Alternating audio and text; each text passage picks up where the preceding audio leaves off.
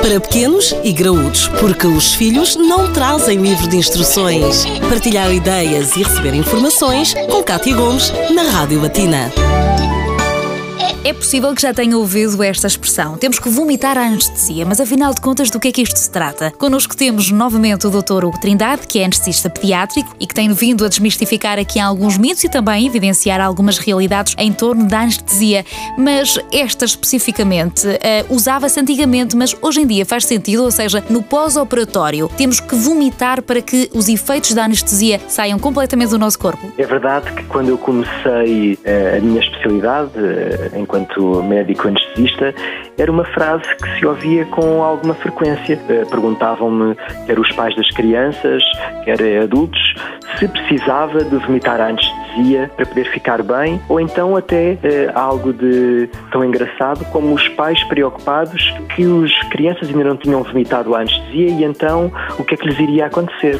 Eh, é, é, é realmente um mito e totalmente descabido uh, este, esta assunção de ideias, porque o doente não precisa de vomitar para ficar bem. Aliás, uh, existem até uh, várias cirurgias cujo o, o, ato de vomitar acaba por estragar todo o processo de cicatrização pela pressão que se imprime no estômago para, para poder exercer esse processo.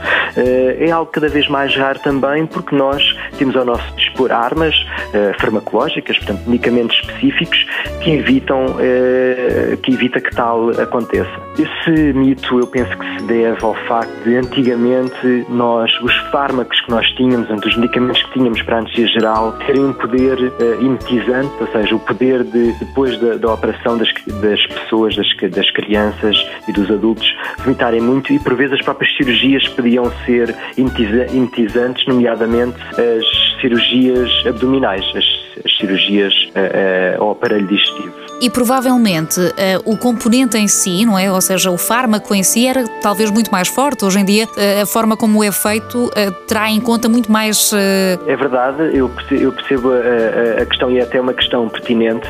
talvez não seja o facto de, de, dos medicamentos antigamente serem mais fortes, mas de facto, de, de antes nós tínhamos em nosso poder um arsenal de fármacos muito reduzido. Ou seja, nós por vezes só anestesiávamos com um ou dois medicamentos e para que a pessoa ficasse confortável, portanto, sem dores e a dormir, precisávamos de dar, muito desses fármacos e aumentar muito os efeitos secundários, sendo que o vómito era um deles.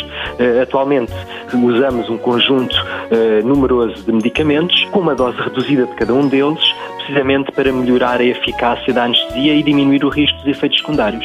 Doutor Hugo, muito obrigada por todos estes esclarecimentos. Voltamos a encontrar já amanhã, na última edição desta semana, para falar de durabilidade da anestesia em si. Para pequenos e graúdos, a vida de filhos e pais, de segunda a sexta-feira, na Rádio Latina.